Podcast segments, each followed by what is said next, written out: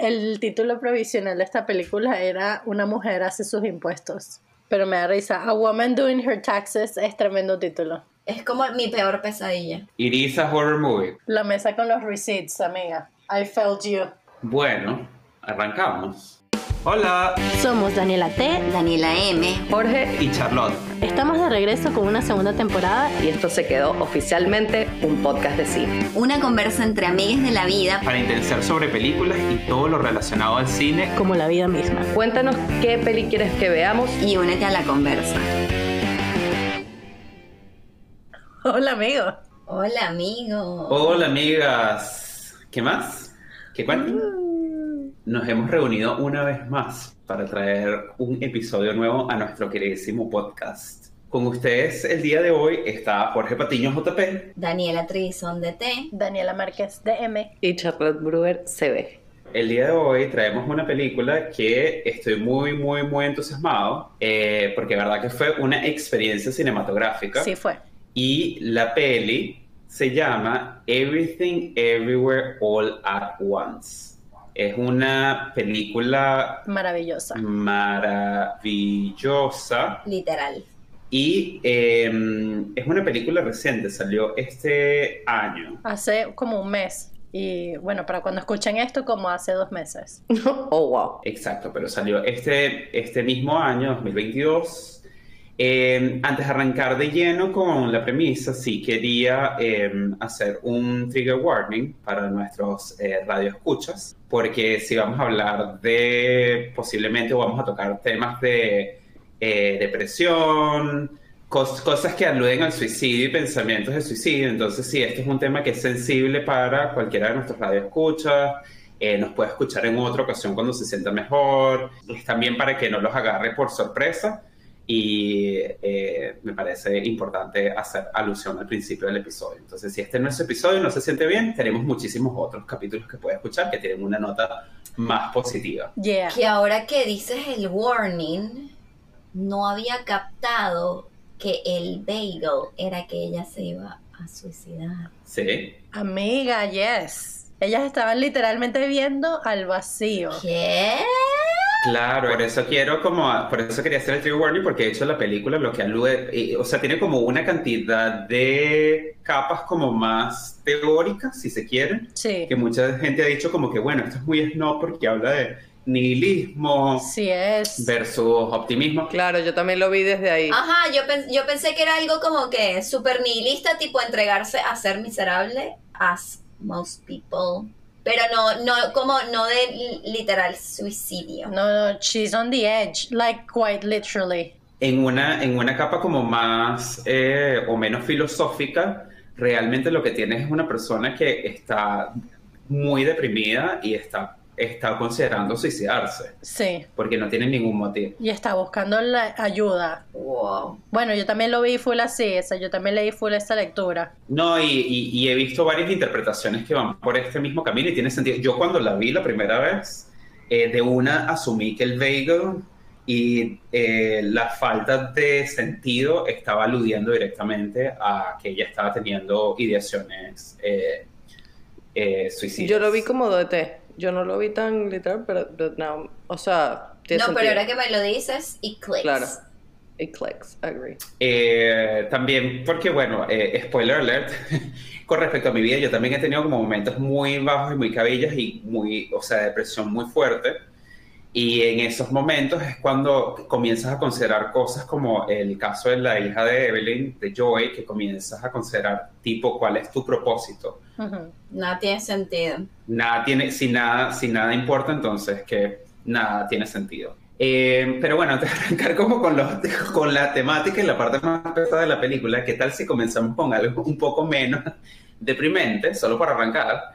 Y para poner un poco en contexto a nuestros oyentes, y como todos los episodios, pensé hacerles una breve, darles una breve sinopsis de la película, lo cual es un reto gigantesco, porque ¿cómo, cómo uno escribe?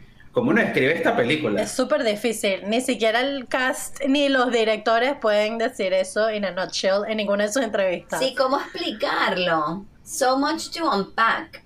O sea, solo puedo decirles, amigos, que si no la han visto, Véanla. eh, digamos que el título encompasa lo que es esta película. Es Everything, everywhere, all at once. todo a- en todas partes al mismo tiempo. Es todo, todo en todos lados. O sea, es mucho. Sí es. Además, tengo que darle el nombre a este episodio, por cierto, el cual quería bautizar como un podcast de cine y em, un bagel cósmico de nihilismo versus el optimismo de los googly eyes. LOL.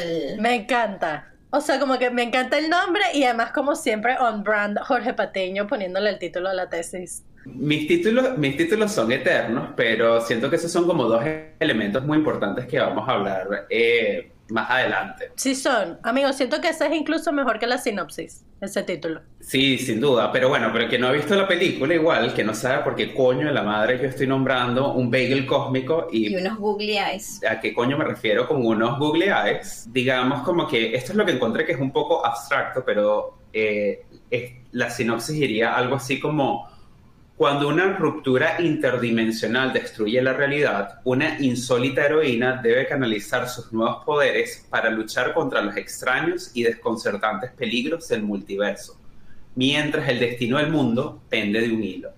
Bien, está bien. Sure. Vasto, ambiguo, pero creo que también, pero creo que también de alguna manera, digamos, toca como, como muy generalmente qué va la película. O también A Lady Doing Her Taxes. Could be a synopsis. Amo a Lady Doing Her Taxes. Amo. Que para poner en contexto, creo que DM fue quien mencionó que este fue como el título provisional que tuvo en algún momento la película. ¿cierto? No, ¿cómo se llama ese título de Tel? Que el code title. Como que el código. El co-title. Ajá, fake titles es como que cuando en la producción y la preproducción de una película, a veces como para no... Que no se liquee la información. O sea, para mantenerla como que full bajo perfil y confidential, le ponen otro título y ese es el título que ves en las facturas, el título en el que todo el crew como que le, la, la llama, o a veces también lo hacen en acronyms, que sí, las primeras siglas. Y cuando están en locación, también como que es los títulos que ves everywhere para que la gente como que, que está en la calle no... No sepa. Esto lo habíamos mencionado en The Farewell, que el título, el fake title o el, el título con el que se trabajó la peli era Nay Nay. Yo a veces cuando trabajo en algunos de mis proyectos también les pongo como estos títulos, como, pero bueno, es como más placeholder, supongo, pero como para que no se roben mi título. Sí. Eso ya es más como working title, sí. Por ejemplo, una época yo estaba trabajando en un estudio y al lado estaban grabando, estaban haciendo reshoots de la serie de Hawkeye, que es de Marvel. Y el título era que sí, nubes. para que como que nadie, y todo el mundo dice que es nubes. Y, y lo peor es que todo el mundo alrededor sabía que era la serie de Hawkeye, pero como que por temas de seguridad y vaina y liabilities. Claro, es como un eh, consenso dentro de la industria, podría decirse, ¿no?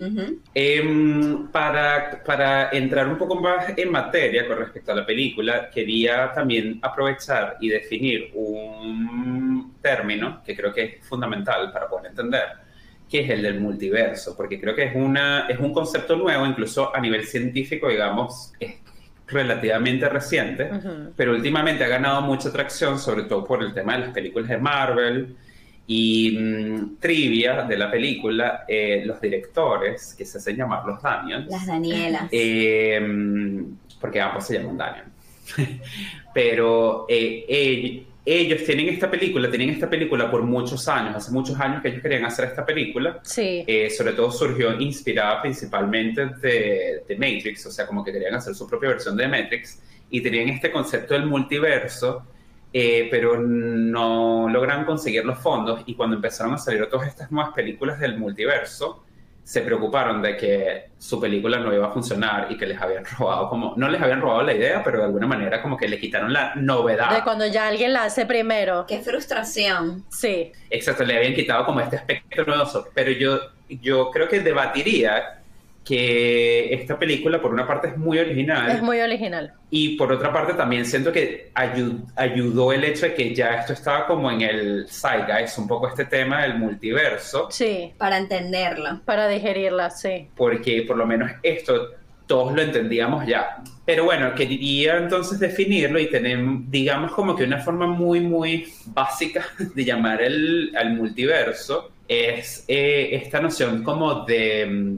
O sea, si todos entendemos esta noción de vidas paralelas, pudiéramos decir que el multiverso es como estas, estas líneas alternativas dentro de la temporalidad y el espacio, donde hay otros universos como el nuestro que coexisten, aunque nosotros no lo podemos ver ni tocar. Y eh, en esos otros universos, en teoría, también puede que haya o exista una versión de nosotros que está teniendo otra vida alternativa de la que nosotros conocemos. Entonces, o por lo menos esto ha sido más que todo en ficción, como se ha aludido al tema del multiverso. Sí, me parece chévere. Lo otro que me gusta de esta película, que como que lo del multiverso no es la historia, la historia es un drama familiar. Sí. Y ellos como que, lo, lo- siempre que sí que esto, cuando estaban en set co- y estaban haciendo como que crazy stunts, o sea, como peleas y bromas, le decían a los actores, recuerden que esto es un drama familiar. O sea, como que el multiverso es solo como el contexto, pero como que el core de la película es drama. Sí, es, es el corazón. Sí, ellos en varias entrevistas vi que en varias entrevistas vi que dicen que la forma en la que ellos presentaban la película es que es un drama familiar este que se que se encuentra con ciencia ficción, o sea, como que tropieza y que ¡puc! y cae en ciencia ficción y se trata ahí y creo que es una forma muy original justamente por eso, como que utilizar el tema del multiverso de una manera muy inteligente para explorar unos temas que nos atañen a todos, porque al final es un drama familiar que tampoco es necesariamente eh, solo únicamente chinoamericano, sino que al final es una mamá que está tratando de mantener a flote la familia y que está teniendo problemas en la relación, que está teniendo problemas con la hija, que tiene este problema con el papá. Son cosas con las que creo que todo el mundo se puede identificar. Sí, yo creo que con el tema del multiverso también eh, a esta película le ayuda mucho el contexto. O sea, la gente ya tiene como muy asimilado el concepto de multiverso porque hay, es un boom ahorita. Entonces le ayuda un montón a no tener que, que explicar un montón de cosas que das por sentado que tu audiencia ya conoce. Entonces, Sí, es más fácil de digerir. eh, yo siento que también le ayuda, eh, o sea, a eso le ayuda a la película. Hay muchas cosas que no hay que explicar, Mm. no hay que, ¿sabes? Das por sobreentendido porque realmente sí hay. O sea, ahorita la mayoría de las películas, de hecho, Marvel, Marvel está capitalizando el, el concepto el multiverso es, o sea, de Spider-Verse. Doctor Strange. Que bueno, por ejemplo, yo no he visto esas películas, pero igual a nivel de prensa como que uno ya consume y sabes que existe el concepto y más o menos ves memes y fotos y dices, ah, ok, se consiguieron estas cosas. Y lo estamos llevando a unos niveles. Sí, Bueno, y yo sé que ellos tienen millones de años desarrollando esta película, pero no sé, por casualidades de la vida, hay dos temas muy trendy que este año están presentes y es, es el multiverso y el trauma generacional. como buenas millennials que somos. Aquí ya de por sí hemos hablado varias, de varias películas contemporáneas que, que tratan el tema del trauma generacional y está súper trendy. Está muy en boga. O sea, eso de como que el enemigo somos no- nosotros mismos, pero al mismo tiempo no somos nosotros mismos, sino todo el mundo está haciendo lo mejor que puede. E igual estamos destinados a... Sí, yo creo que eso es un punto bastante válido. Yo creo que incluso yendo al tema de... Es, es difícil de nuevo como encompasar esta película solo decir, bueno, es ciencia ficción o es drama Sí. o es un drama familiar, porque al mismo tiempo Es comedia. es comedia, es acción, hay muchas cosas y eso es lo que me parece tan original también de la premisa, que es que esto permitió encompasar muchísimas cosas, aunque de nuevo, sin duda, el, el- como que el corazón de la película siendo, sigue siendo esta relación familiar, pero gracias a este concepto también tienes como esa versatilidad y ese paraguas de poder ir y cambiar de género cada vez que lo necesitas como para poder alimentar un poco más eh, la premisa. Y balancear la película también. O sea, Sí, porque si no, melodrama. Racacuy, sin Racacuy yo no hubiese sobrevivido. No, yo quiero que sepas que pasé hasta por ganas de vomitar en algún momento. O sea, tipo, yo las manos, las manos de Ay, salchicha, sí. tipo, Las manos de salchicha cero. La salchicha es increíble. Charlotte tuvo trauma. No, no, no, tengo un trauma. O sea, no lo puedo, o sea, tipo, veo eso y me da náuseas en mi cerebro. O sea, tipo, paso por ganas de vomitar. Eso imagínate todos los niveles Increíble. de sensaciones y emociones por las que pasé que incluyen ganas de vomitar, ¿sabes? A mí lo que me pareció eso, lo más refrescante de esta película para mí, y no por generalizar, pero como que lo que he visto últimamente son como que las o uno o lo otro.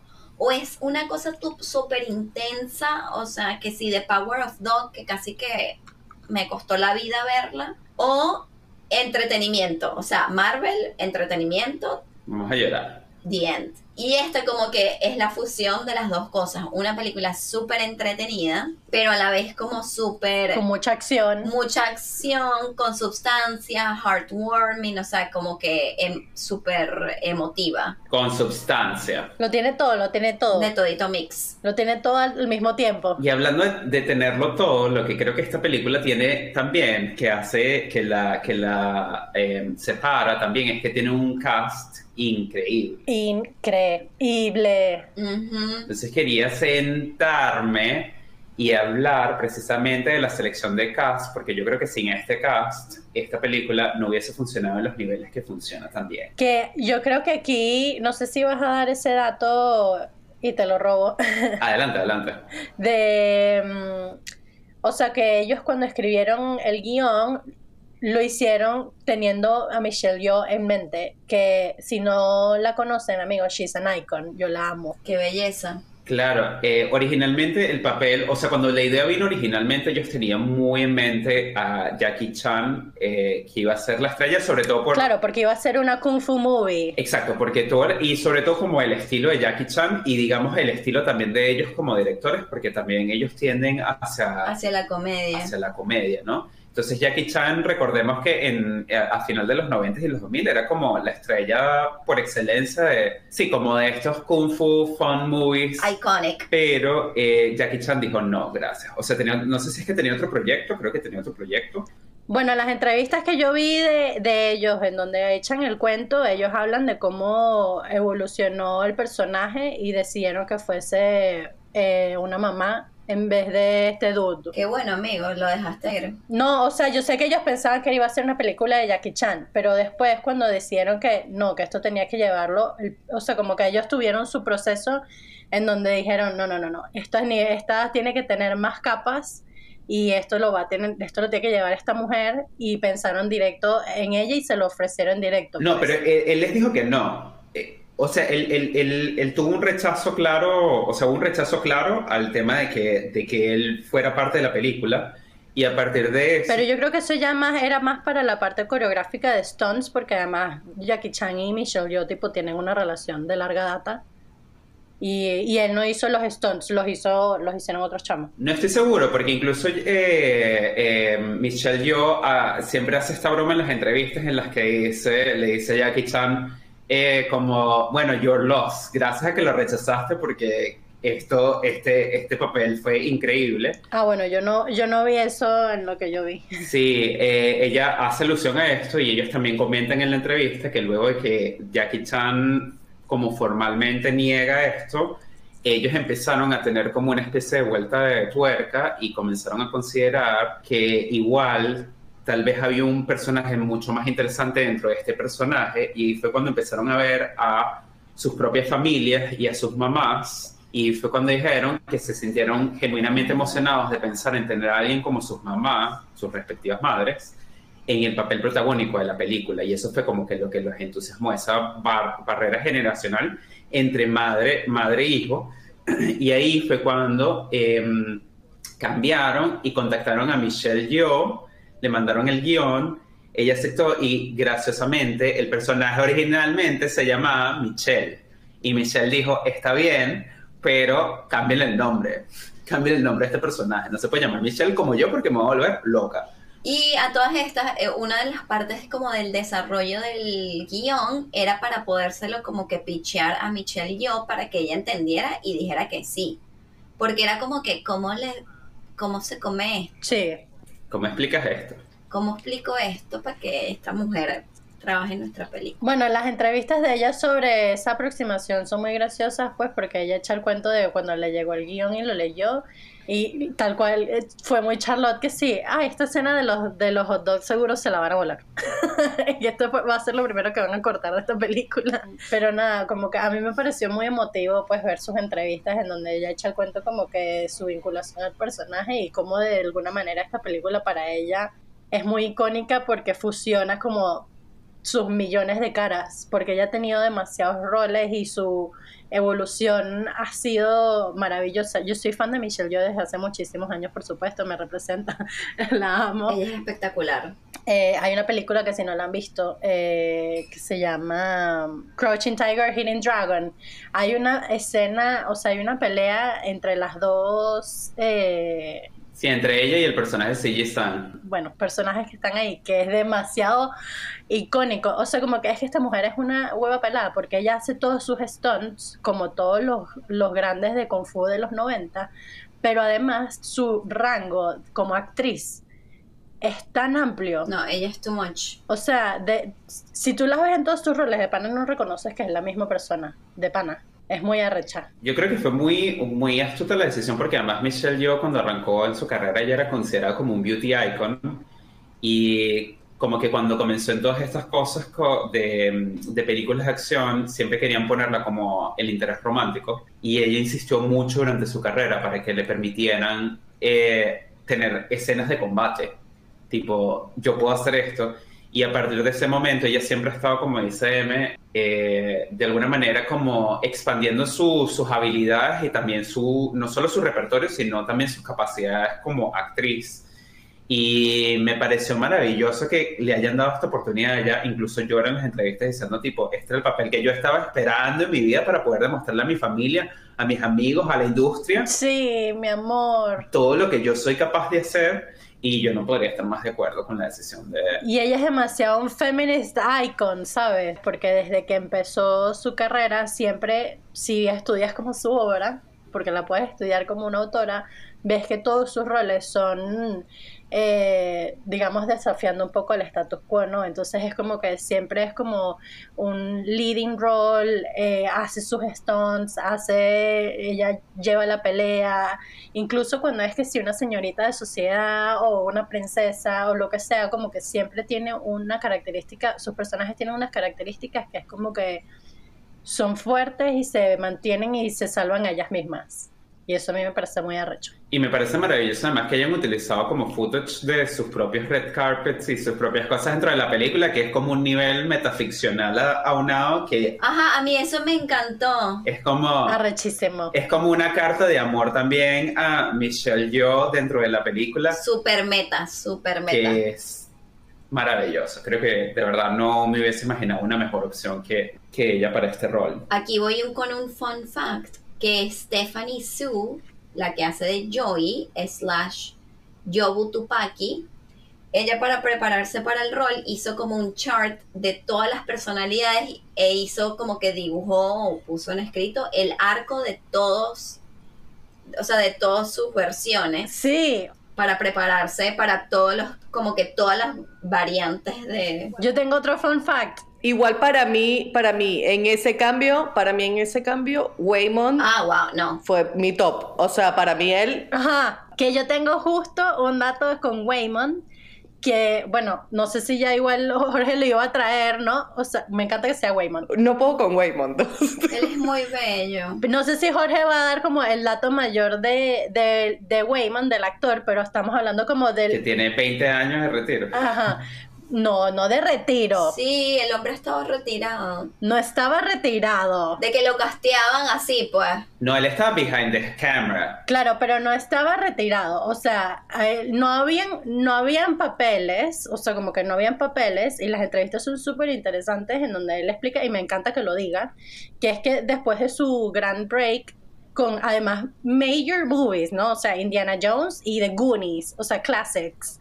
Este, siendo un child actor que a Hollywood le encanta, él echa el cuento de cómo, de cómo sus, sus peers tenían dos audiciones por semana y él estaba teniendo que sí, una cada tantos meses y, porque no habían roles para, para Chinese Americans. Chiqui.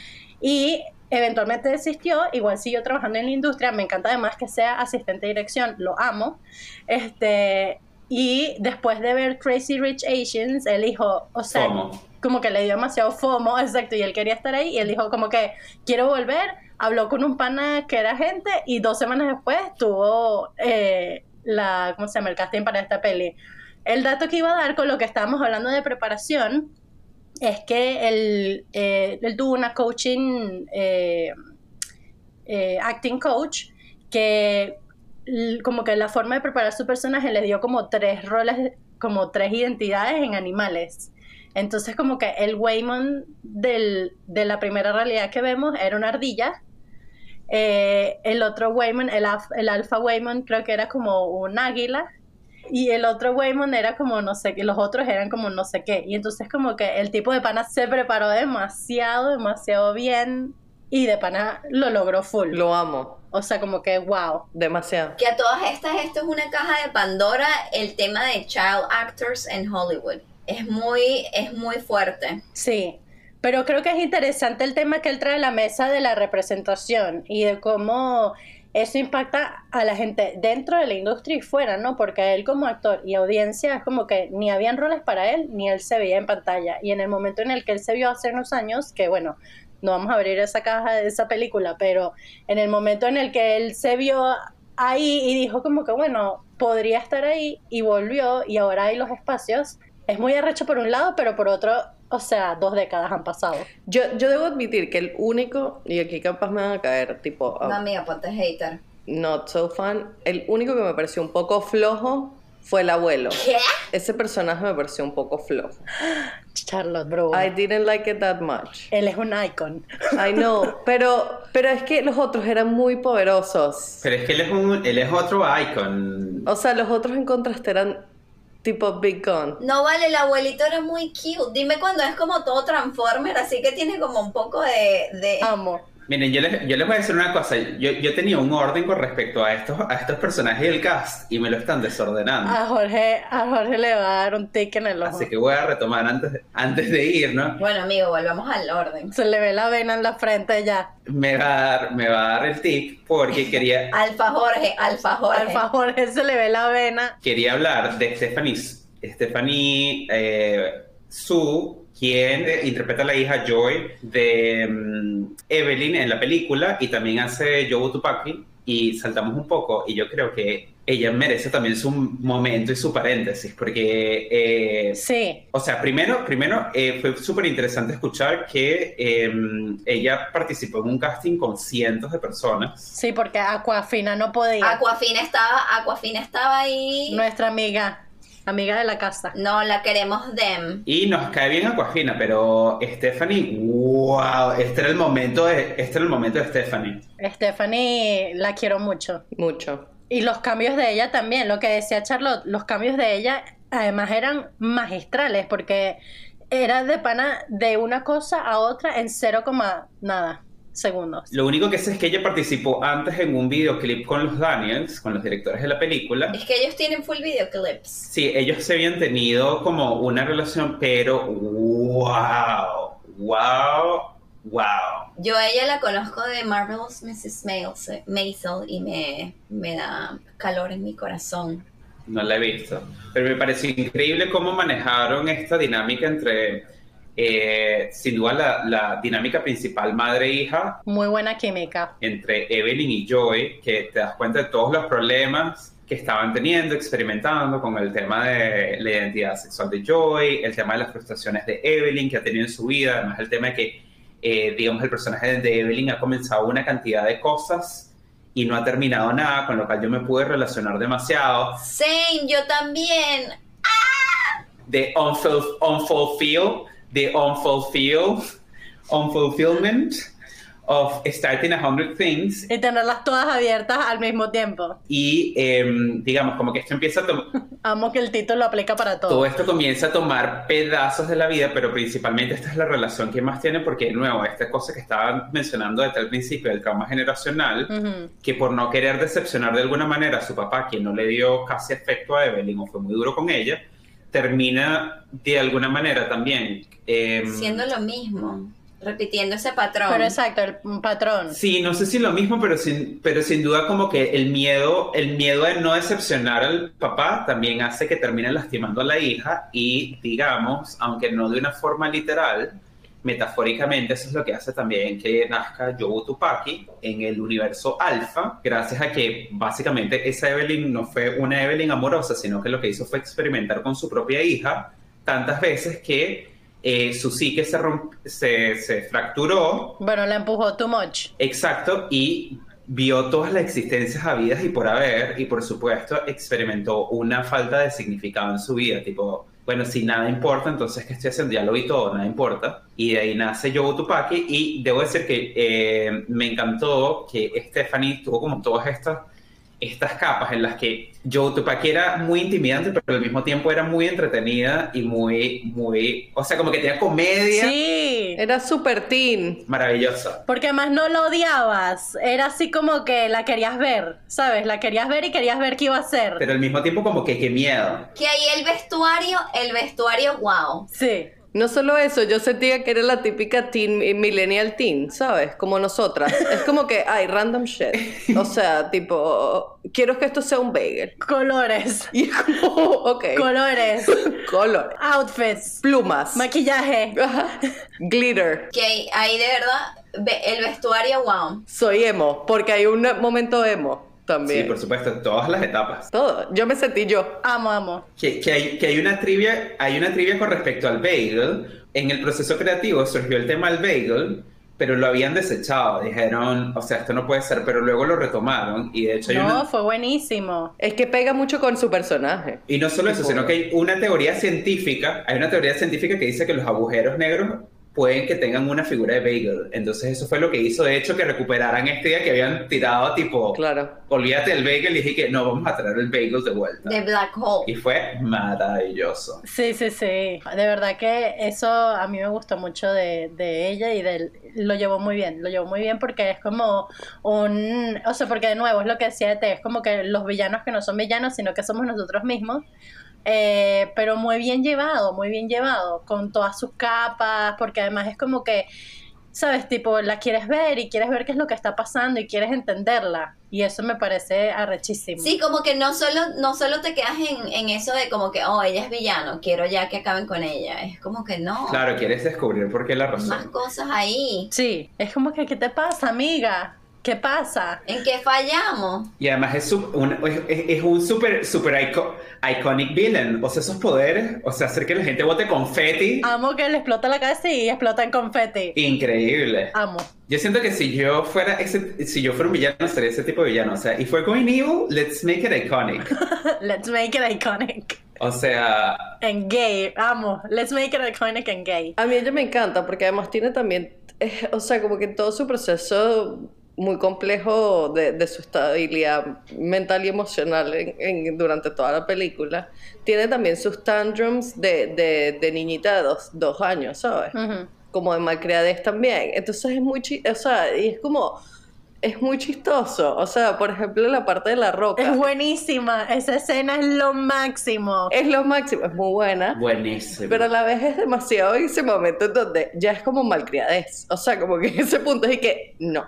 Pero ahí también una parte como full emotiva de que cuando ya estás demasiado decepcionada y como que a pesar de que veas que la otra parte está dispuesto como a reflexionar, es como que tú ya, ya te fuiste, o sea, ya te metiste en ese cuento. Obvio. Cuando ella, ella le dice, cuando ella le dice como que al, al abuelo, la, o sea, le dice mm, Evelyn, y que no, ella es su novia y ella tiene todo este speech y tal, y ella como que, mira, no, it's too late. Sí, como que afino tu proceso, pero ajá, chao. Claro, porque además la mamá está como, como ella dice, aliviando sus propias culpas, ¿no? Y que me parece que también está muy equilibrado en cuanto a la dinámica familiar también, porque digamos, tenemos como a Evelyn en el centro que como digamos, tiene como una, una crisis, ya me di cuenta que todos vamos a experimentar crisis hasta que nos moramos. Ajá. De eso se trata la vida. De los 30 a los 40 encima.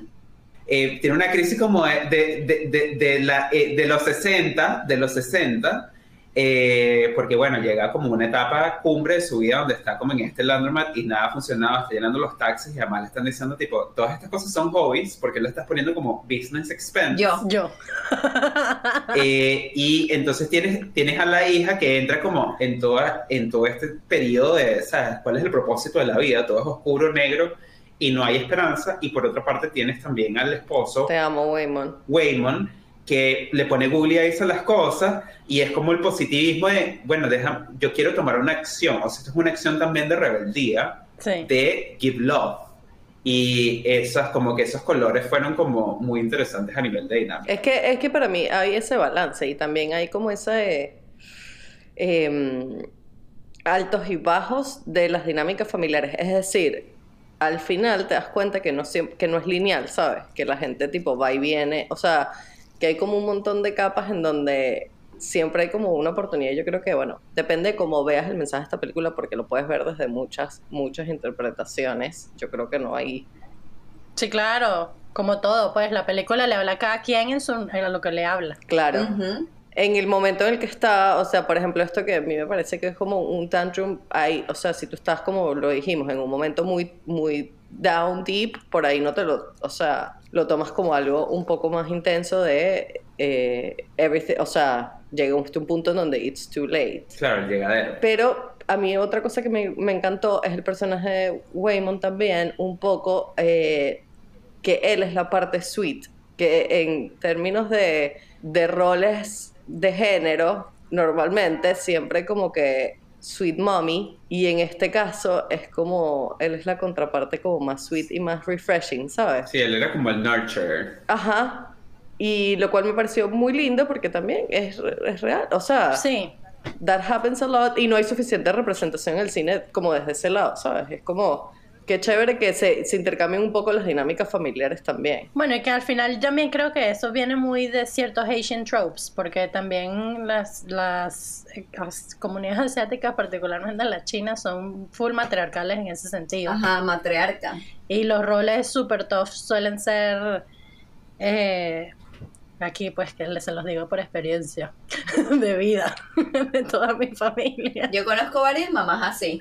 Y me encanta, me encanta ver eso en pantalla también, estoy de acuerdo con Charlotte. Es bello verlo, me encanta. O sea, lo que te quiero decir es que no es que no, no es que sea tough, sino que normalmente el hombre también es tough. O sea, no hay un balance. Y yo creo que en esta película, he's the balance, ¿sabes? Que, que hace que todo al final sea como que el mensaje sea bonito, pues. Sí. O que a mí me llenó, ¿sabes? Que, todo, que la vida tiene sentido y... You need a balance, ¿sabes? Capaz no es una persona, capaz es otra cosa, que en este caso ellos lo ponen como, bueno, he's my connection y ahí encuentro como cierta balance, pero puede ser cualquier cosa, o sea, puede ser tu hija, puede ser, o sea, hay, hay millones de conexiones, que es lo, lo más lindo de, de eso, como conseguir esa conexión que te permita seguir. Sí, que al final es lo que todos buscamos. Para mí un poco lo que queda ahí, incluso más que la persona, que es como que quien trae esto, es como la actitud ante las cosas y la forma de verlas. Mm. Porque de hecho, en el momento en el que ella se pone así su ojito y le dice como que estoy tratando de ver las cosas como tú en este momento. De pelear como tú. Me encanta. Yo, yo quería llorar. Y cuando en la, en, la, en,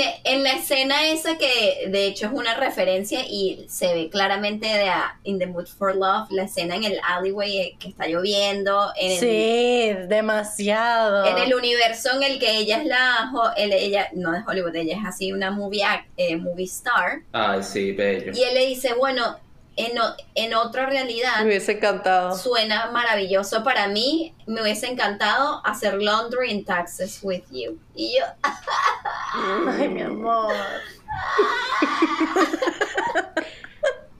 Horrible. Ay, no puedo, tan bello. Bello. Waymon es mi favorito. Te dan en el corazoncito. Siguiendo con el cast, sin embargo, yo creo que también eh, alguien que rescato mucho es el personaje de Deidre, que eh, está interpretado por Jamie Lee Curtis, que es la oficial Total. La amo. de Taxes. Wow, que obviamente es la puta ama. Que, o sea, todos hemos tenido a esa señora. Quiero que sepan que ella me recordó a la de Monsters Inc. Total. Ay, sí, Increíble. Fue igualita. sí, Ella estaba inspirada ahí. 100%, el outfit y todo, ¿ah? Todo, todo, todo está on point. Hay una entrevista de ella que como que ella también se ve que per- en su vida personal pasó por su crisis existencial de los 60. Ujú. Y ella dijo, toda una vida, toda una carrera trying too hard en, en esta industria y yo decidí have fun. Amo. Y por eso ella decidió este mm, participar en este guion. Y que además hizo su propio stunt también. Ese, ese salto de ella en la escalera lo hizo ella misma y, y que les rogó y que por favor, por favor, cuélguenme en cables. Esto es, un, esto es como un bucket list item. Ella dijo, fuck it, me voy a divertir. Amo, la amo. Yo a ella la amo. Es que además de nuestra generación, she's so iconic. She's an icon, she is the moment. Es que ella fue muy... eh, Jamie Lee es demasiado iconic. Y además que son demasiado besties ella y Michelle. Y me pareció súper maravilloso este personaje. Porque por una parte como que representa esta... Como esta cosa mundana con la que todos tenemos como que a veces como... ja, como un, un, un- ¿Cómo se dice? Como un reality check. Que todos tenemos que hacer taxis. Ujú. Todos tenemos que tener las vainas en orden. Y a veces no es tan fácil la vida como quisiéramos que sea. Y es muy fácil también como ponernos en el sitio donde está Evelyn, Ujú. de demonizar a la otra persona y decir, bueno, porque coño estás como destruyendo todos mis sueños y todas mis cosas, Ujú. pero detrás de ese escritorio también hay una persona. Exacto. Y, y puede ser una persona que incluso vive contigo una aventura romántica con dedos de salchichas en otra realidad. En You Are in Love y se quieren, y, y ¿sabes? Dedos de salchicha no. Los dedos de salchicha fueron increíbles, cállate ya. Demasiado bueno. LOL. Y eh, fue demasiado lol ese momento. Y me pareció que trae como una capa de humanismo, porque al final cuando te das cuenta que Waymon Sí. puede tocar esa humanidad siendo quien es, y te das cuenta que ahí hay una persona. Que solo tuve que hablar con ella, solo tuve que hablar con ella. Que, que siento que es también como el corazón de la película en el sentido de que todos estamos en este caos de vida y nada tiene realmente sentido. Y todos tenemos algo que aportar también. Exacto, podemos ser más humanos. Porque además ella siempre trató de callar a Waymond como que este es un ridículo y al final Él es el que resuelve el peo. Exacto. No, de que la gente como que no es solo como coño de su madre porque sí. O sea, es como que Sí. siempre hay algo ahí detrás y mm, en esta película como que lo ponen ahí muy claro. Y el tema de la empatía, ¿no? O sea, como que el tema de la empatía de que de cuando se sientan y ella le dice como que, tranquila amiga, I get you.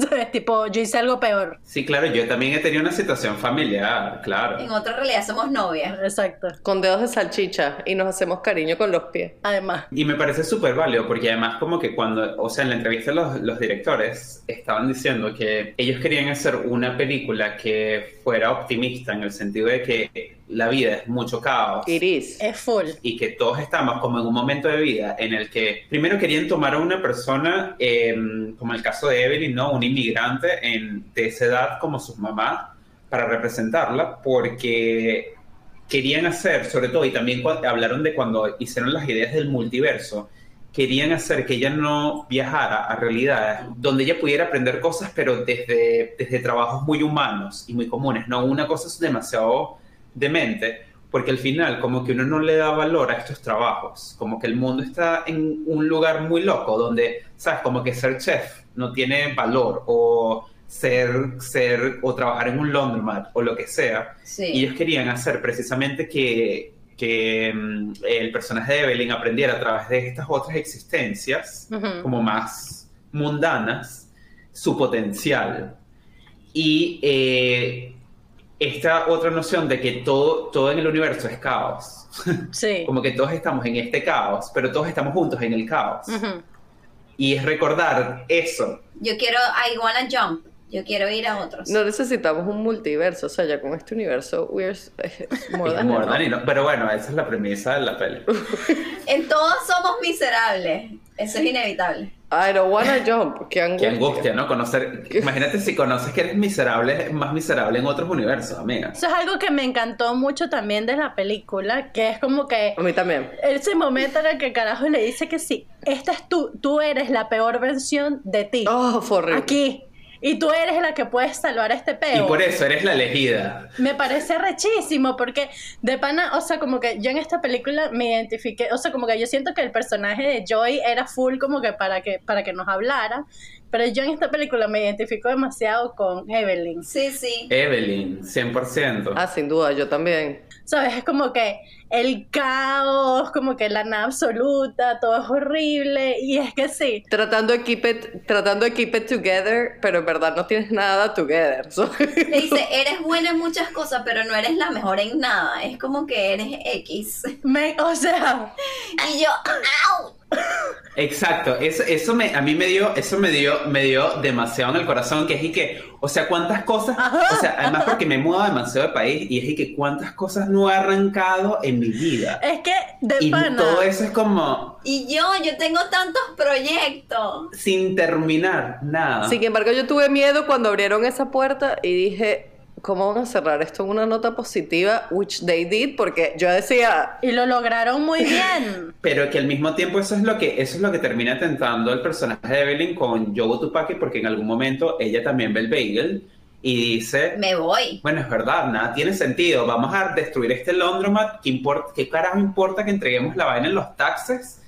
Todo que se vaya a la mierda porque ¿cuál es el sentido de las vainas? Nada. Y ahí es cuando Waymon llega con su Google a salvar la patria. que, no, amigo. ay, amo tu Julia. Be kind.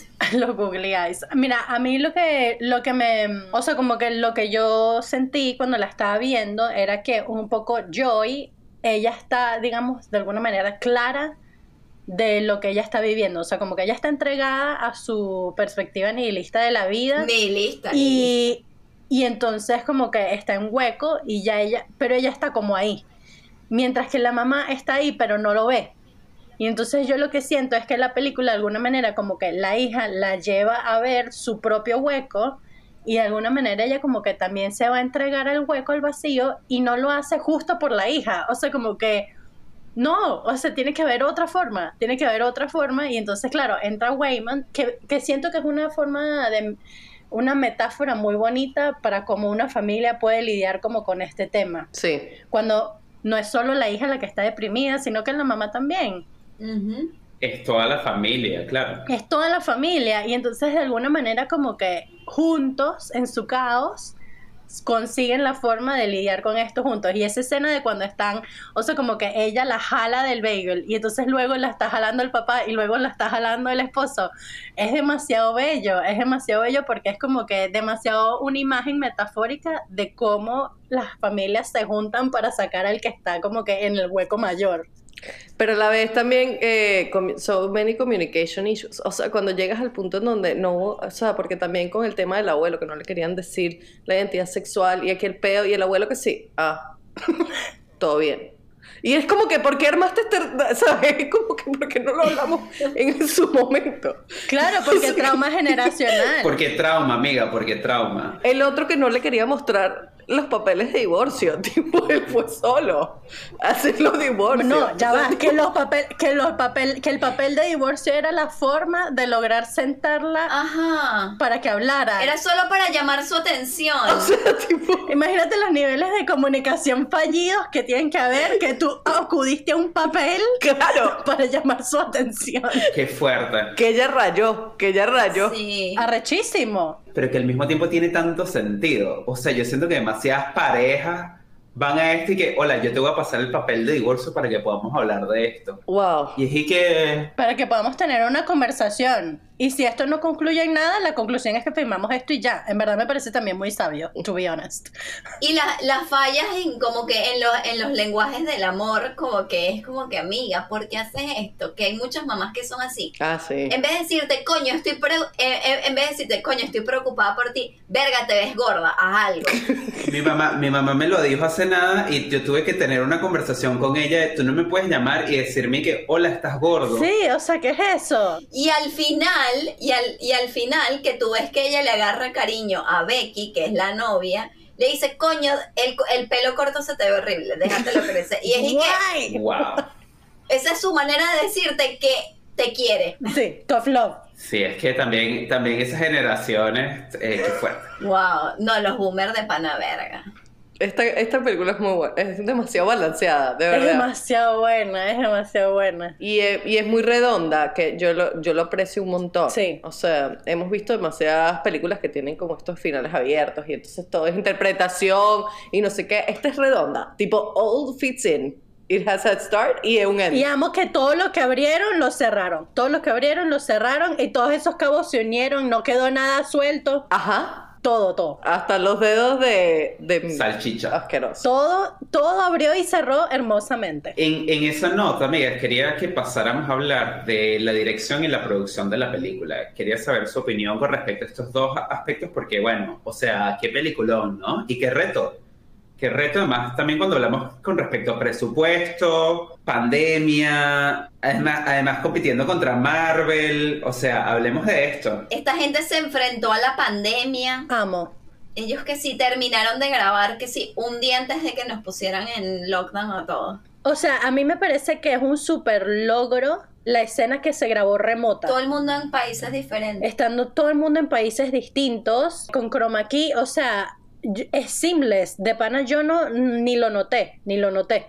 Esa escena en donde ellos, cuando ella cae en el camión, eh, ella estaba en París. Eso se, ella lo grabó en chroma key con dirección remota, porque por Zoom. Este pana estaba en otro lado. eh, hicieron los standings, este, los mismos personas del crew. O sea, resolvieron demasiado bien y no se nota ni un poquito. Y que de pana, mira, kudos, yo le quiero dar un premio a la script de esta película. Sí, pobre mujer. O sea, porque, what a challenge. O sea, Al script, al, al wardrobe supervisor. sí, o sea, es, el es- la esencia de esta película, porque como, como hicieron los efectos especiales en cinco personas nada más, y esto son practical effects, o sea, todo es demasiado indie, homemade. Super indie, sí. Mira, aplausos así, standing ovation. Yo, yo solo recuerdo, yo solo recuerdo a DT cuando grabamos un corto. Me acordé demasiado cuando grabamos un corto y decía, no hay nada más difícil que crear desorden. Sí, yo lo recuerdo. O sea, que de crear desorden arreglado. Que además era un apartamento chino, por cierto. Claro, yo vi la casa de ella y yo dije, hermano, esto es Caos. Trabajo. un nivel. O sea, porque eso es agregar Muchas capas. y las facturitas y la... Yo decía, wow, o sea, El de las facturitas lo amé. Me encanta ese, ese set. Mira, eh, nuestro- nuestros amigos, nuestros amigos de Daniel, que no los he presentado formalmente, Daniel Los Danieles. A ver, wow, esto me va a costar. Daniel Scheinert y Daniel Kwan, eh, ellos, eh, creo que un- un- la, la película antes que esta, que fue como más conocida, fue la de eh, Swiss, eh, Swiss Army Boy. Swiss Army Man, que fue la de, la de Daniel Radcliffe, que era un zombie que lanzaba peitos. Buenísima. oh, wow. Es un corpse. Yo no vi esta película. Es buenísima. Yo no la he visto, pero me da demasiada risa esa vaina. Ellos también, eh, Daniel Kwan dirigió el video de Turn Down for What, que también es un bicho que el, el poder lo tiene en el Un video iconic. Iconic. Además, porque el video, o sea, la canción fue demasiado trending y se lo atribuyó un montón al video porque el video era increíble. Increíble, y de hecho, de hecho ellos más que todo hacen videoclips, eh, pero siento que tienen como esta cosa, porque también es es súper complejo pensar en dos directores, pero de alguna manera se complementan demasiado bien, porque se ve que ambos tienen ideas muy ambiciosas y eso también pudiera ir en detrimento de la película, porque no, como mencionamos, is a lot, pero es is a lot in the best way possible, o sea, es como que a lot en un sentido en el que quieres más. Sí. Y mientras, o sea, como que mientras yo veía cosas que pasaban en escena, yo no podía creer, o sea, cuando Yo estaban las salchichas, yo no podía creer Sí. que yo estaba viendo dedos de salchicha, Que botaban salsa. O sea, eran como, ¿qué son estas ideas? Los dedos escuerteaban salsas de, de perro caliente. Fue horrible. Que cada una cantidad de ideas que ellos no pudieron reciclar para otras cosas y las pusieron todas en esta peli. Que amo. Y por eso también como que surgieron en todas estos, estas ideas del multiverso. Y mm, me da risa que Michelle Yeoh se refiere a ellos como evil genius, como genios malvados. Evil, Evil Twins también. Evil Twins también. eh, y siento que su, su química, y no sé muy bien cómo será, cómo, o sea, cómo manejaron la dinámica de trabajo, pero sin duda eh, creo que funcionó muy bien, que están alineados y que los dos entienden muy bien la, la visión del otro. Porque si no, esto hubiese sido también Frankenstein. Sabes que, em, bueno, una vez hay una entrevista ahí, creo que es de Entertainment Weekly, que se las hicieron justo, casi horas antes del estreno mundial. Em, y los actores hablan justo de eso, pues de cómo sintieron la dinámica entre ellos dos. Y una de las cosas que, que ellos dicen es como que Daniel Kwan daba las notas como de físicas, de movimiento en cámara y como de comedia mientras que el otro Daniel daba como las notas emocionales eh, de los personajes, pues porque ese Daniel tiene como un background en, en acting también, que de hecho él sale en la película, Hmm. es el... Los dos hacen cameo. Los dos, Los dos cameo. hacen cambio, pero no sé cuál es el de Daniel Kwan. Creo que es uno de los que pelea, o sea, porque los dos, por ejemplo, los que montaron todas las secuencias de, de combate, todas esas coreografías están en la película. Pues uno es el los dos, los dos de los bot blogs, o sea, los dos que tienen vaina.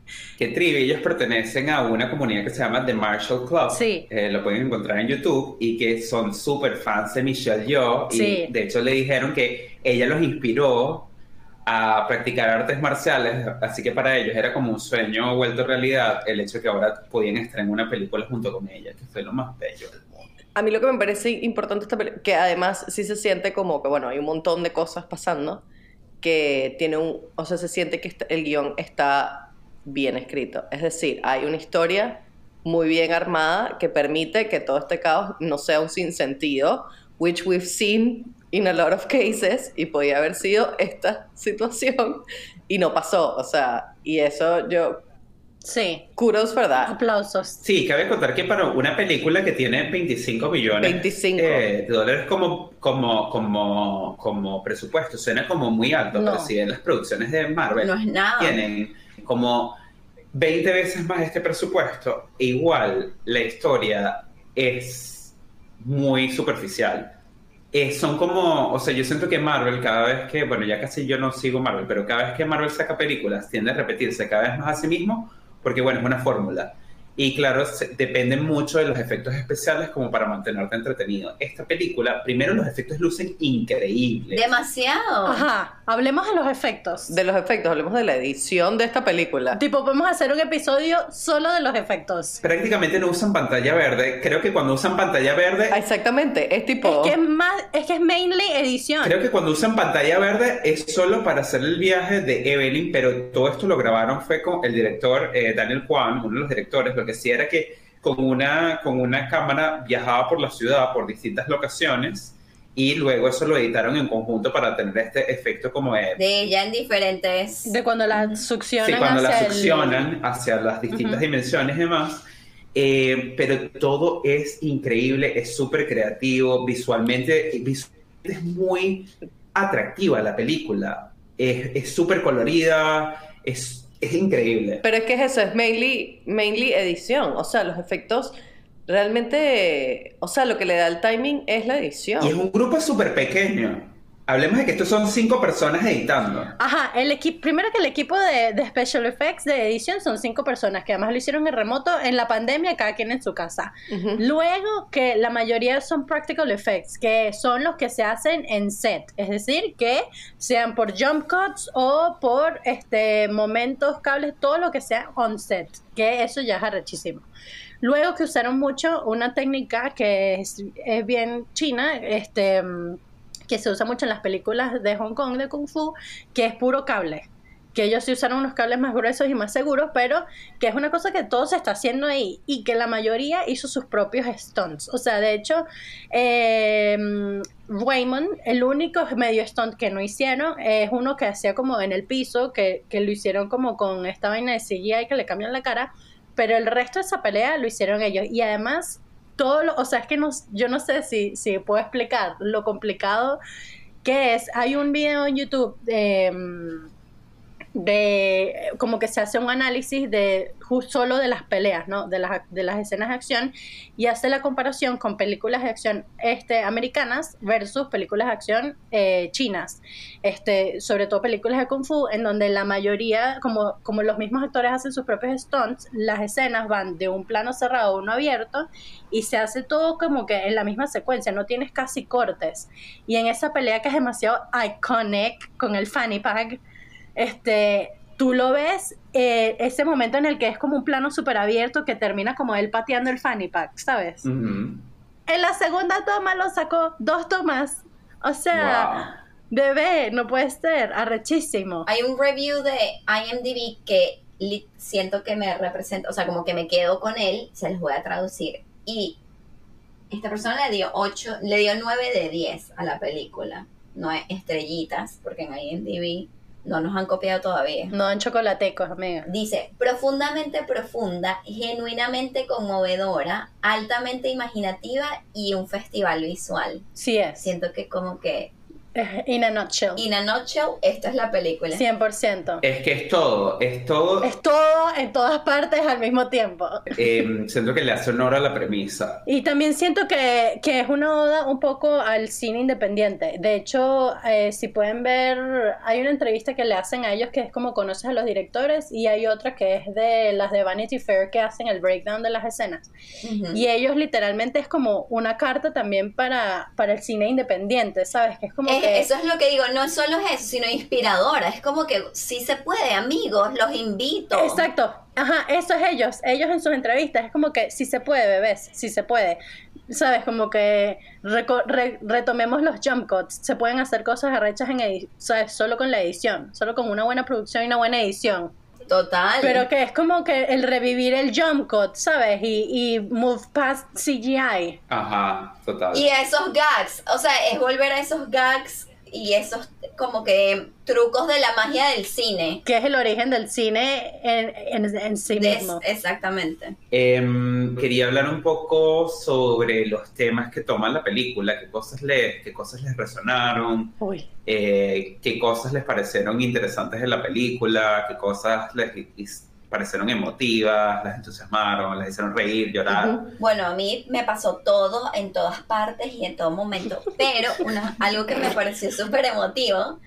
y es eso que mm, como que a veces nosotros, y bueno, yo me sentí eh, identificada, como que buscamos eso, como que ser extraordinarios, ser Mm, mm. y entonces ella como que empezó a ver sus realidades en donde ella era súper exitosa y era una movie star o era que sí la pro kung fu fighter y todas estas vainas. Y al final la hija, ella le dice a la hija, como que ella llega a esta realización, como que no tengo, o sea, no tengo que ser la mejor, solo tengo que tener, o sea, como que siempre vuelvo a esta versión de mí en la que tengo a mi familia y hago laundry and taxes. Sí, totalmente. Yo creo que eso es un buen punto porque, o sea, siento que esto también es una reflexión en la que muchas veces eh, como personas, ah, a algunas personas les pasará más, a otros les pasará menos, pero a veces como que nos detenemos en pensar en todo lo que pudo ser, pero no fue.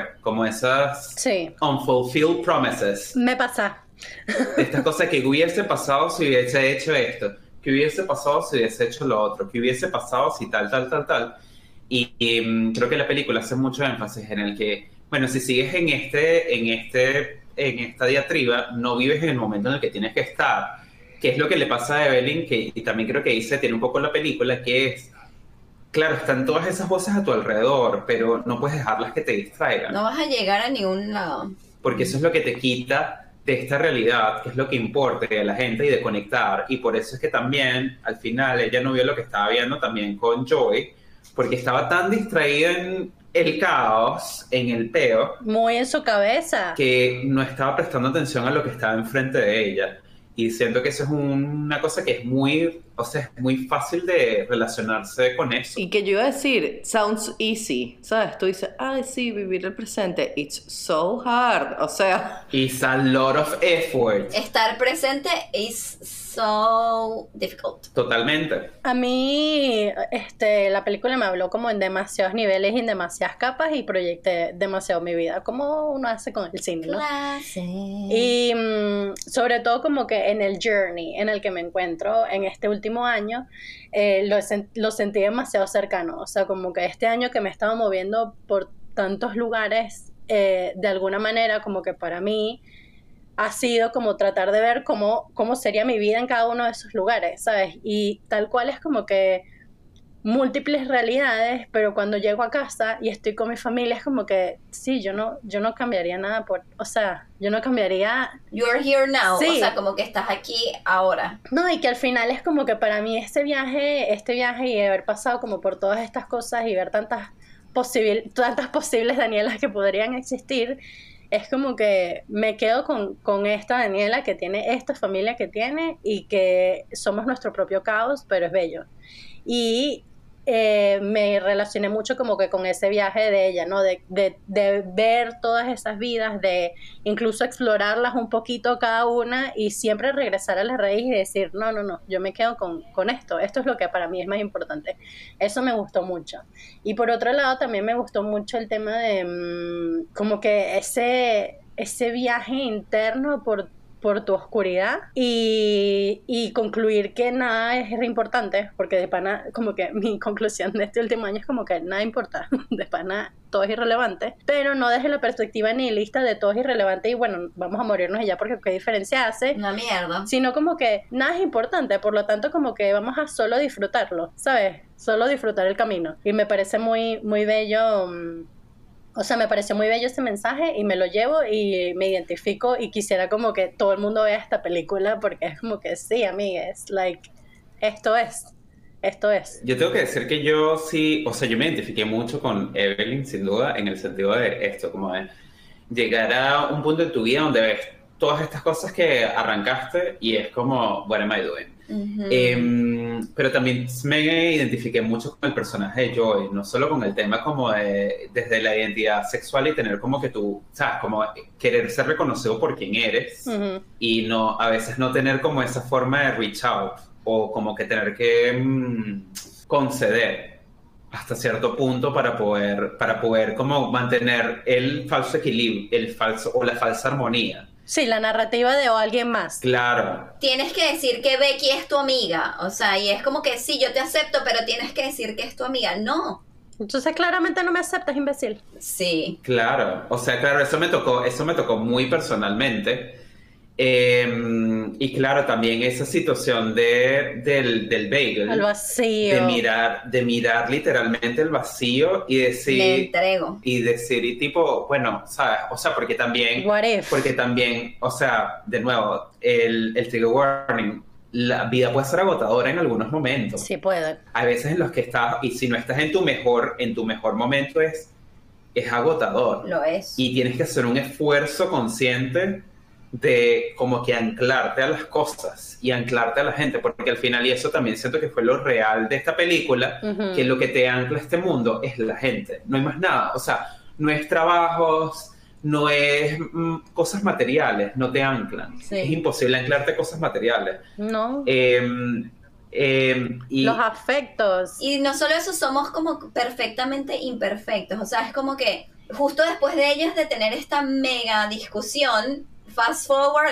lo primero que la mamá le dice a la novia es y que coño, cor- no te deje- no, deja de cortarte el pelo. Y es como que volvemos otra vez a lo mismo. Sí, o sea, como que it, it will get so far. Ya. Y en ese sentido, siento que también me pareció súper, también como acorde el personaje de Joe Tupaki, porque al final eh, la filosofía de Joe Tupaki era y que, ¿sabes? No es destruir el universo, porque ¿para qué coño?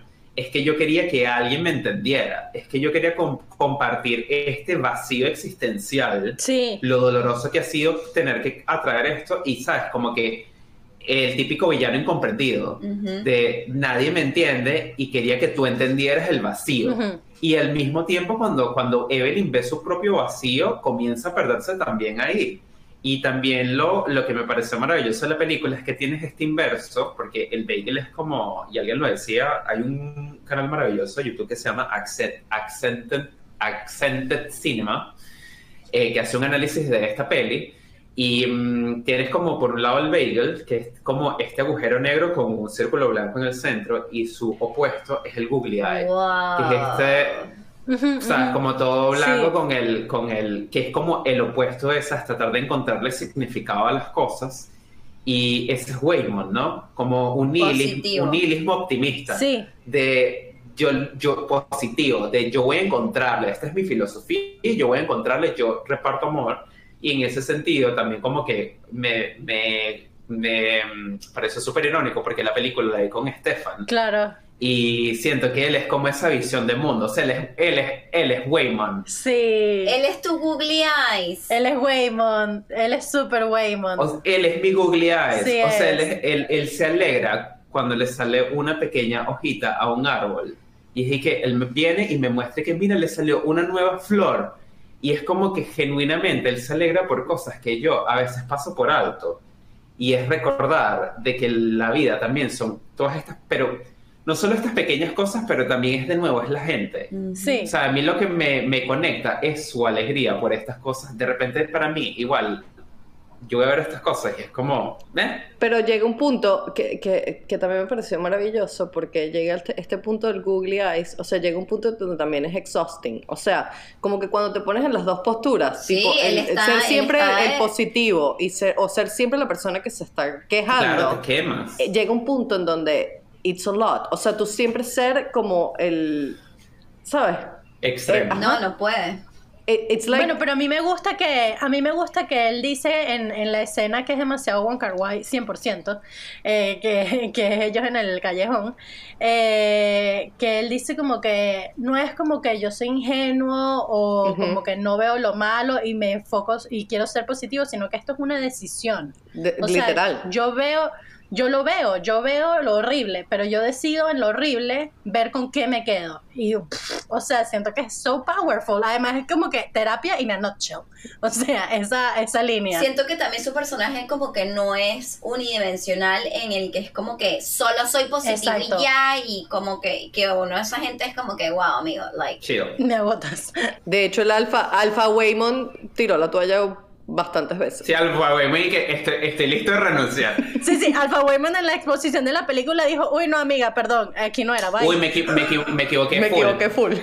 Next. y él le da los papeles de divorcio y le dice ya o sea como que amiga necesito Sí. llamar tu atención like no aguanto más yo no puedo mantener esto este ship O sea, siento que estoy jalando yo sola para el mismo lado. O sea, estoy jalando yo solito y está, tú estás tipo Sí. pulling away. O sea, going que by esto no está funcionando. Hay otra cosa que me parece muy linda en cuanto a Joy y Evelyn, que, que bueno, también lo siento muy cercano, que es como que no importa cómo sea la relación con tu mamá, tu mamá es tu mamá, Mm. y siempre que estás como en tu hueco más feo, tú quieres es ver a tu mamá. Eso, es lo- eso, eso, eso iba a decir yo. Demasiado bello. A mí me, a mí esa relación me llamó, o sea, a mí eso, eso fue una de las cosas con las que yo más, conecté, más conecté. me hizo conecto con Lady Bird ahí Sí, sí, también sí, como de ese 100%. tipo de dinámicas de que de amor y odio pero inevitablemente amor Y que tú tampoco eres, y que tú tampoco eres perfecto. O sea, creo que también es válido lo que Evelyn le dice cuando, como que ella la deja ir por un segundo. Que me encantó ese momento. Porque además, porque además viene después la escena de, de, de la escena de las piedras que me cagué de la risa, que Buenísima toda esta vaina escena, filosófica marico. fuera con, con las piedras, pero viene también de este punto en el que ella la deja ir, pero al mismo tiempo es y que no, o sea, yo no te voy a dejar ir porque ¿Por qué tú no? partes como esta premisa, bueno, y como que tú partes de esta premisa donde, sabes, como que yo no te escucho, yo soy la, la mamá ingrata y todas estas Ajá. cosas, y que bolas que yo estoy haciendo todo esto por mí, pero que hay de ti, tú tampoco eres perfecta, tú tampoco vienes, tú tampoco haces las vainas, ajá. tú tampoco, sabes, o sea, esto es de dos, ninguna de las dos somos perfectas. Se sacaron los trapitos. sí sas Ajá, ninguna de las dos somos perfectas, y, pero, estamos en, en pero estamos en esto juntas. Entonces tú no te puedes lanzar un bagel y acabar con las vainas porque I will not let you. Y pensar que yo me voy a quedar aquí y no decir nada. No, América, no va a pasar. Y que si tú quieres ir a destruir, it's your choice. Pero yo te voy a decir todo lo que te tengo que decir before you do that. Y te voy a jalar mientras lo pueda hacer. Y voy a ir detrás de y ti. me voy a lanzar Porque that is my job. Me encanta. Otro fun fact de la escena de las piedras, eso estaba escrito inicialmente para tener un voiceover. Y fue nuestra querida amiga Michelle Yo que le dijo como que les dio, les, Que fuera silent. les, les pichó la idea de dejarlo completamente silent con subtítulos y fue maravilloso. Maravilloso. Esa escena fue, esa escena me porque además es un tema tan filosófico y Sí, y es existencial. increíble. Y un, y un momento, y un momento, y un momento clímax que tú dices, Rocks Don't Move. Rocks don't move, quédate allá. Rocks Don't Move fu- fue increíble. Rocks Don't Move. pero además como en un momento clímax, que tú te lances esta apuesta e irte por silencio. Silencio y texto. Al poner a leer a esa gente. Y fue como que re- re- resonó. Magistral. Y además dos piedras, no tienes actores. Y dije que, wow, this could have gone so wrong. Disfrutemos, disfrutemos esto, disfrutemos ser piedras y no hacer nada. Porque la película es tan caótica. It's the calm and the chaos. Es como que llegaste a este punto en donde, ok, there is nothing, o sea, no hay nada Sí. Que es lo que tú quieres. O sea, para mí fue ese momento en donde, ok, todo este ruido se acabó. Estamos en esta situación, tú y yo. Like two rocks. Like two adult rocks. Make a choice. Let's have a conversation. Let's connect. Vamos a ver qué pasa. Ajá. Sí, sí, sí. Ja, ja, ja, ja, ja. It's just a joke. Ja, ja, ja. Exactamente. A fucking joke. Ja, ja, ja, ja. Me encanta, me Y es encanta. como que se ríen. Además es increíble porque se ríen las piedras. Ja, ja, ja, ja, ja, ja, ja. Que jajaja. Eh, yo conecté con esa parte. Este, conecté también un montón con la parte de mm, We are the worst version y tienes un mundo de posibilidades, lo cual a mí me hizo mucho clic, diciendo, ok, There is hope.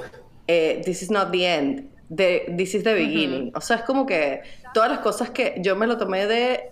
eh, nunca hay como un momento, o sea, nunca hay una limitación más que la tuya propia de decir, se me acabó el tiempo, ya no hice lo que hice, o sea, tipo, es, es una decisión personal. Es como que Exacto, exacto. estás en tu momento, o sea, este es tu momento, esto es lo que a ti te tocó y todo lo que tienes a partir de ese momento es posibilidades, que fue cuando es la premisa de ella. Y nada te detiene para hacer las cosas tampoco, que es también... Exacto, porque él dice, ajá, o sea, todo bien, pero you are the worst version, pero eso implica que tú tienes todas estas Skills. posibilidades y oportunidades waiting for you, o sea, tipo literalmente you can do it all, ¿sabes? No necesitas irte a un multiverso, no necesitas tipo porque eh, eso fue la otra cosa que en esencia en los distintos universos you still the same person. Claro, eres tú. Y, y al final buscas, buscas lo mismo. O sea, al final, no importa dónde te fuiste. Y ella es still unhappy. Claro, y no importa dónde te fuiste,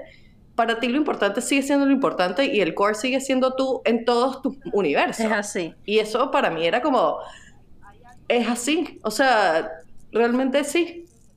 You are you y no importa dónde te repliques, o lo que hagas, o lo que decidas con tu vida. Hay, hay algo que sigue siendo tú y stick to that, porque eso para ti es lo importante y todo lo demás, do whatever you want. Sí, al final también creo que es como una, que es una filosofía de ser feliz porque al final también puedes decir que en cada universo you will always, o sea, como que siempre va a haber como un lack. ¿Qué falta? ¿Que no tienes? ¿Que quieres? Ujú. Que no está. Siempre va a haber algo que no haces bien o siempre va a haber algo que, o sea, siempre, si, si, si te enfocas, exacto, si te enfocas, sigues enfocando en eso, si esa va a ser tu filosofía, nunca vas a ser feliz porque de eso no va la vida, la vida es sobre tomar la, la decisión también y es como, como ves las cosas.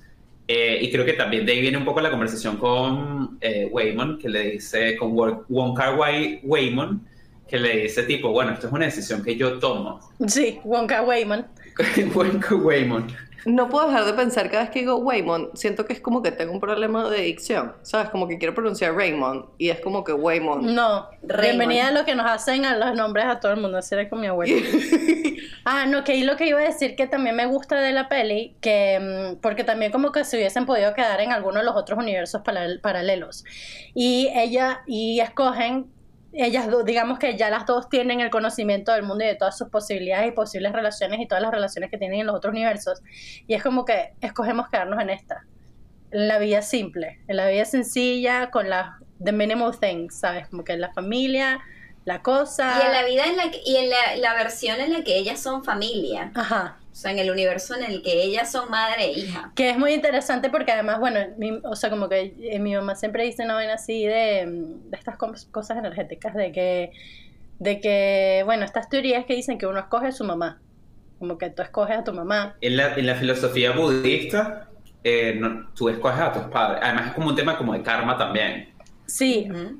Y de otras vidas. sí, y entonces como que yo me acuerdo, como que, o sea, como que yo me acuerdo creciendo, cada vez que teníamos que decir un pedo y nos reconciliamos, que ella siempre decía como que, tú me escogiste, ¿sabes? Como que... Mm. en why. Y me parece que, que esta película como que toca eso un poquito. Sí. O sea, como que lo presenta así, porque literalmente es así, como que they choose to be together en ese Y universo. they're more, ¿sabes qué es más fuerte?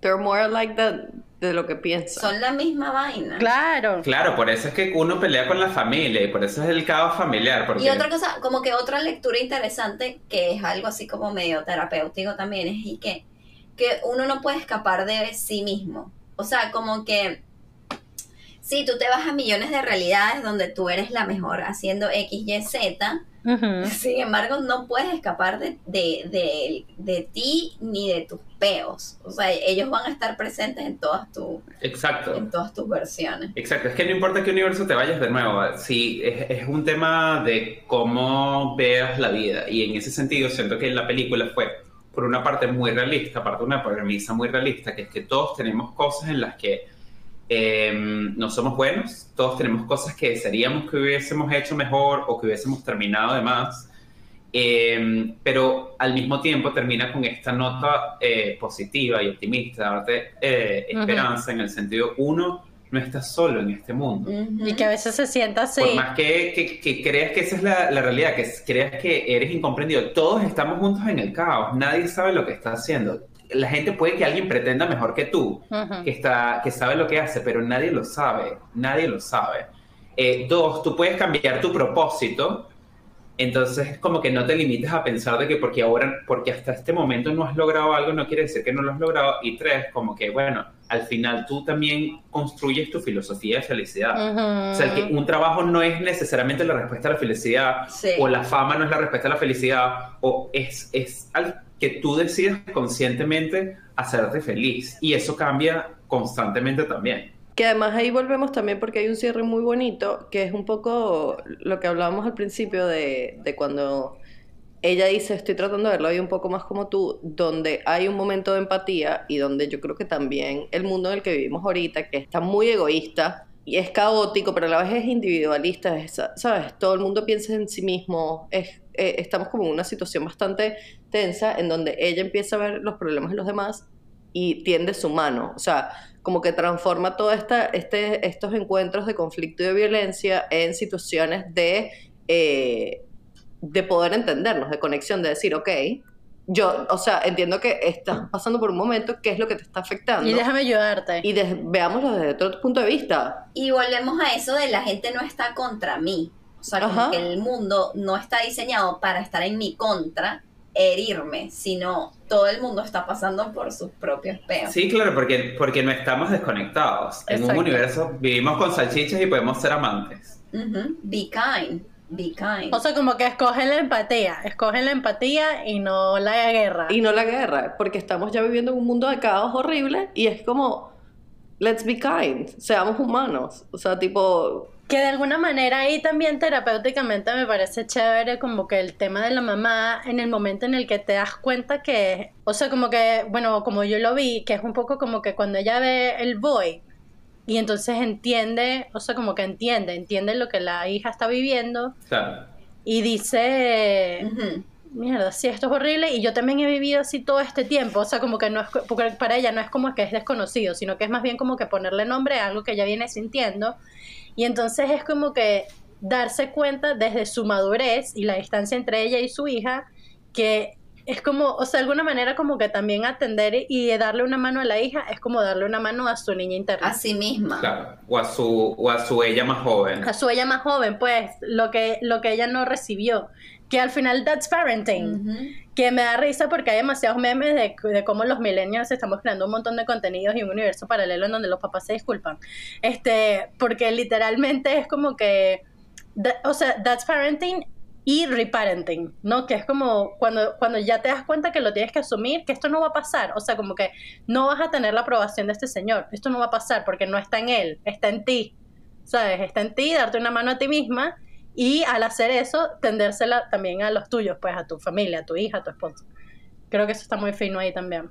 Pero a la vez, yo también creo que, que eh, en ese momento en donde ella ve el void, justamente, ella también ve como ella influyó en que su hija también llegara a ese nivel, ¿entiendes? Es como que, claro, si yo soy, le estoy dando este ejemplo a mi hija, tipo, ¿cómo no iba a llegar ahí?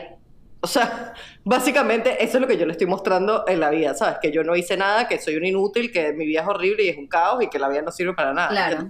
Tipo, yo siento que también hay como, ese yo lo interpreté muy así, que fue justamente, obviamente no lo iba a ver de manera distinta, tipo, that's what I'm, ¿sabes? Eso es lo que yo estoy enseñándole o mostrándole de la vida, ¿sabes? Básicamente. Ajá, o sea, pero a mí lo que me parece chévere ahí, que es más bien, o sea, como que yo lo veo así como que es ver cómo tus acciones tuvieron una repercusión en otra persona que no necesariamente habrá sido la intención que tú tenías. Exactamente, ajá. Claro, porque, porque, porque al principio ella no lo reconoce, al principio ella es como que Joe Tupac es una cosa distinta y de hecho dice, ah, por eso es que eres gay, por Joe Tupac. Sí, sí, sí, marico, qué buena escena, qué buena escena. y que Joe Tupac te hizo... La caja que sí, o sea, de verdad. O sea, tú de verdad no puedes superar que en este universo me gustan las mujeres. Tú sigues empeñada, tú sigues empeñada. Claro, y es un es un viaje para Evelyn también aceptar su responsabilidad como madre y, las consecuencias que eso tiene sobre, sobre una persona, porque estás criando una persona. Claro, claro. ¿Qué es lo que dice Daniela? Probablemente no fue intencional, sin embargo, look at the consequences. Sí, sí, sí. the microaggressions, they're everywhere. Everywhere, everywhere, all, at, all at once. Me dio demasiada risa ese pun de, like, boomer homophobic y dice gay como más bajito y que sí, fue yo Tupac que te hizo gay. Pero me encanta la, me encanta Joey que sí, Joey que de pana, de pana. Y que coño, señora, de verdad. Bueno, amigas, me parece que con esta premisa podemos cerrar el episodio de hoy. Hemos eh, compartido una cantidad de ideas, todas las ideas en todas partes al mismo tiempo, de hecho. Eh, pero, por supuesto, como es tradición en este podcast, antes de que podamos cerrar el episodio, viene el momento estelar de los chocolaticos de la semana. Yo creo que deberías empezar por Charlotte. Charlo le quiere, Charlo no le quiere dar chocolates, le quiere dar salchichas. Les quiere dar salchichas. No, asco. Salchichas que escuertean. Le, le vamos a dar salchichas, salchichitas. Todavía recuerdo la escena en donde se están metiendo los dedos en la boca y, y de repente hay como cosas, como salsas y me da demasiado... Pero de hecho me da risa que Evelyn se lleva los, dedos a la boca y luego se retrocede y que... Pero no, como, como, como tradición, como mi amiga de té siempre me rebota esa pelota a mí, este es el momento de rebotarle esta pelota a mi amiga de té para que me diga cuántos chocolaticos le das, amiga. Yo voy a citar al icono RuPaul y le va a dar Tense, tense, tense across the board. Amo. Oh, por Dios. Le voy a dar 10 chocolaticos a esta película because it's everything everywhere all at once. Maravilloso.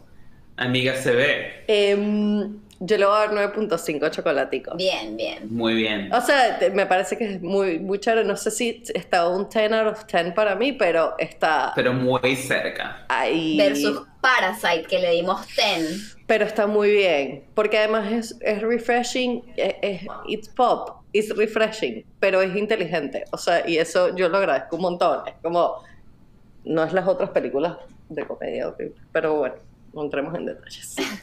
No abramos esa caja, amiga, no today.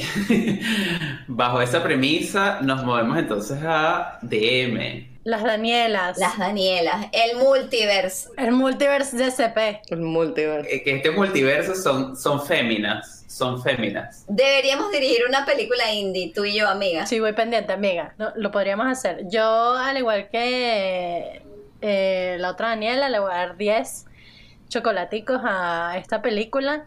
La amo, la amo, me encantó, eh, tiene demasiado, tiene demasiado. O sea, de hecho, no hablamos de la simbología que hay y todas las cosas meta que existen. Hay muchas cosas. Y creo que podría ser un episodio solo sobre eso. Este, y todo, todo lo amo. Amo, por supuesto, la representación. Amo ver familias como las mías en pantalla. Este, amo, además, Michelle yo es una cosa que ella me supera. O sea, yo. Bello. Soy demasiado fan. O sea, soy Michelle yo Stan, ¿sabes? Es espectacular. Qué mujer. Qué mujer. Y she's an icon, she is the moment, ¿sabes? Como que eh, es todo lo que está bien y además siento que está todo bien en la película. O sea, de pana, yo no, no veo para atrás y digo como que mm, de repente esto o aquello. Es una cosa en donde siento que está todo on point. Todo on point y la aprecio desde la historia. O sea, como que siento que es una bella historia, está muy bien contada hasta la forma en la que se hizo, o sea, el craft de haber hecho esta película. El valor de producción es demasiado alto y es como, me parece que es todo lo que está bien. Todo lo que está bien y es el tipo de cine que a mí me encantaría hacer, ¿sabes? Como que los admiro muchísimo. Sí, tiene su, su Michelle Gondry reference y cosas así como handcraft, como muy cosas así. Tiene muy, todos sus references súper claros, pero a la vez como que son su propia cosa. Yo creo que me, que me, que, me, sorprendió mucho en el sentido de que tal vez no es algo que, por ejemplo, que yo haría en este mismo estilo, eh, pero me sorprendió, me sorprendió en la mejor forma posible. O sea, yo lloré, me reí, me molesté, perdí las esperanzas, gané las esperanzas. O sea, todas las emociones pasaron por mí en esa película, porque la vi, la vi en el cine. Y claro, el, por fortuna el, el trailer eh, de esta película es como súper escueto. Y yo solo tenía como la referencia, bueno, es una película del multiverso. Eh, y claro, cuando fui, fue muchísimo más que eso y por lo tanto, nada, yo le tengo que dar Everything, Everywhere, All at Once, así que también le voy a dar 10 chocolatitos. ¿Qué? a esta peli, lo cual nos da un total de 9.875 Porque chocolaticos. Está muy bien. es 9.9, em, redondeado. Pero, pero sí, yo siento que fue una de estas películas que me hizo apasionarme nuevamente sobre el potencial del cine. Totalmente. Totalmente recobré la fe. Sí. Fue como... Me reconcilié. Me pasa muy pocas veces que voy a una, una película y me olvido que estoy viendo una película. Que estoy tan en el momento viendo todo lo que está pasando, que estoy viviendo otra vez la experiencia de ser espectador y no tipo, bueno, estas cosas, o sea, fue como tan eh, en el background de mi cabeza, mi parte cineasta viendo las cosas y lo primero que fui fue como audiencia. Sí. Y eso me entusiasmó mucho de esta película, entre todo lo que ya mencionamos. De paso, yo cuando la vi, que también la vi en el cine, y fue increíble, venía de, de Award Season eh, y venía de ver, todas las películas de los Oscar que sí, hubo unas interesantes y me gustaron, pero era como que eh, estoy perdiendo la fe. O sea, como que todo es una vaina o súper oscura o Marvel y, es, y no había como que algo en el medio. En el medio y esto llegó para para hacer que yo recuperase la fe. It's a happy moment. It's a happy, o sea, Sí. Es, demasiado enjoyable, de verdad que sí, verlo. Fue un, fue, un, regalo de, fue un regalo lleno de optimismo. Yo espero que se sostenga y le den muchos premios. Se los merecen. Yo creo que sí, además ya es la más high, higher grossing A, 24 movie. De este año, o sea, es que siento que... Ha estado full tiempo en cartelera. Solo me da miedo la época en la que salió, porque... Mm, sí. Siempre las películas que están más nominadas a los Oscars salen en noviembre, diciembre, enero y están no Claro, porque tratan de estar como en tu mente frescas para que estén ahí. Relevantes en esa época. Por eso digo, espero que se mantenga relevante hasta allá, eh, que yo creo que sí, porque de pana es muy innovadora. Y este... Mm, Ay, no sé, o sea, quiero ver más, quiero ver qué van a hacer los Danieles a continuación, quiero ver todas las cosas que van a salir de Michelle Yeoh este año, que tiene como cinco películas que están en camino. Este mm, quiero ver el regreso de este pana del actor de Wayman, que acabo de olvidar su nombre, perdón, pero como que amo que él también esté de regreso y ya estemos otras pelis. ¿Qué, qué Hui Juan? Y otro, otro aquí, otro paréntesis que no hablamos, pero porque ella en verdad su personaje es muy pequeño, muy cómico. Yo amo full a Jenny Slate. La amo, la amo. Me reí demasiado. Ella es muy cómica y me reí demasiado con su participación. Ella fue muy graciosa con el, per- el perro que lanzaba. Y ella es muy cómica. Yo, yo el que no pude dejar de ver fue, ¿sabes qué? El que, el que, el que controla el raccoon. Ajá. Ajá, el que es de Glee, Ajá. es el del Glee cast. Y era cada vez que lo veía, yo decía tipo, Harry Shum. so hard. Why did you? O sea, Sí, sí, sí. tipo me recordaba a Glee y era como, mm, ok. Que me dio demasiada risa que se, que se montara encima de Michelle a correr detrás Amo. de ese, de ese mapache. Wow. Qué buena escena. Qué buenas escenas todas. Qué increíble ese universo. Ese universo me hizo pasar por todas las emociones. Sí, el universo del Raccoon. Esa escena, wow. Siento que esta, esta peli me recordó mucho también. Esto es muy loco, pero me recordó mucho a Rick and Morty. Sí, tiene muchas cosas LOL. de multiverso de Rick and Morty. En esta noción también como de un, eh, también el tipo de humor también. Por ejemplo, esta cosa de las salchichas y las demás es una cosa que yo siento que yo podría ver en un episodio de Rick and Morty. Sí, es full Rick and Morty. De humor. Entonces, por eso siento que es mucho el momento en el que estamos también, que hizo como... Pero a mí me recordó este humor británico también. El de. ¿Cómo que se llama esto? Ay, ahorita lo olvidé. Mi hermano le encanta, el de spam. Que hacen spam, spam. ¿Cómo es que se llaman ellos? Bueno, amigos, bajo esa premisa, eh, fue un placer hablar con ustedes. Si alguien tiene idea de, que, de lo que está hablando Charlotte, lo puede dejar en los comentarios. Monty Python, Monty Ay. Python, Monty Python. Ah, Monty Python, ah, mariches. Wow, tú, vas a re- tú te vas a referir a Monty Python con... Lo siento, o sea, bueno. Chamo, Charlotte. Charlotte, o sea, entre estas películas que le gustan a mi hermano y Spam Spam, te, te- wow. Wow, que tú hayas hecho esto con Monty Python, like a classic, iconic. Bueno, amigas, eh, nos veremos en el próximo episodio. Fue un gran placer discutir esta peli con ustedes. Ay, sí, la amé. Y amigos, véanla, por favor, no se pierdan esta peli. Véanla si no la han visto de pana. Va a cambiar sus vidas. Gracias a nuestros amigos radioescuchas por seguir aquí con nosotros. Con ustedes estuvo Jorge Patiño JP. Daniela Trevisan de T. Daniela Márquez de M. Y Charlotte Brewer ve. Chao. Bye, bye, bye, bye.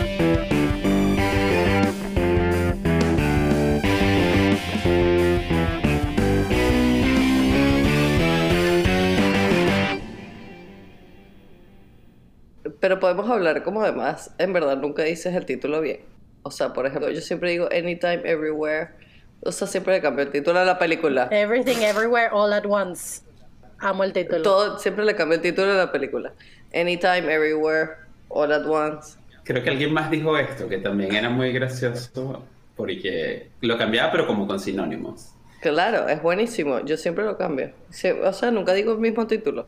No es tan peludo. No lo puedo, no puedo, mi cerebro no procesa, no lo procesa, se confunde. Está en el multiverso. El multiverso.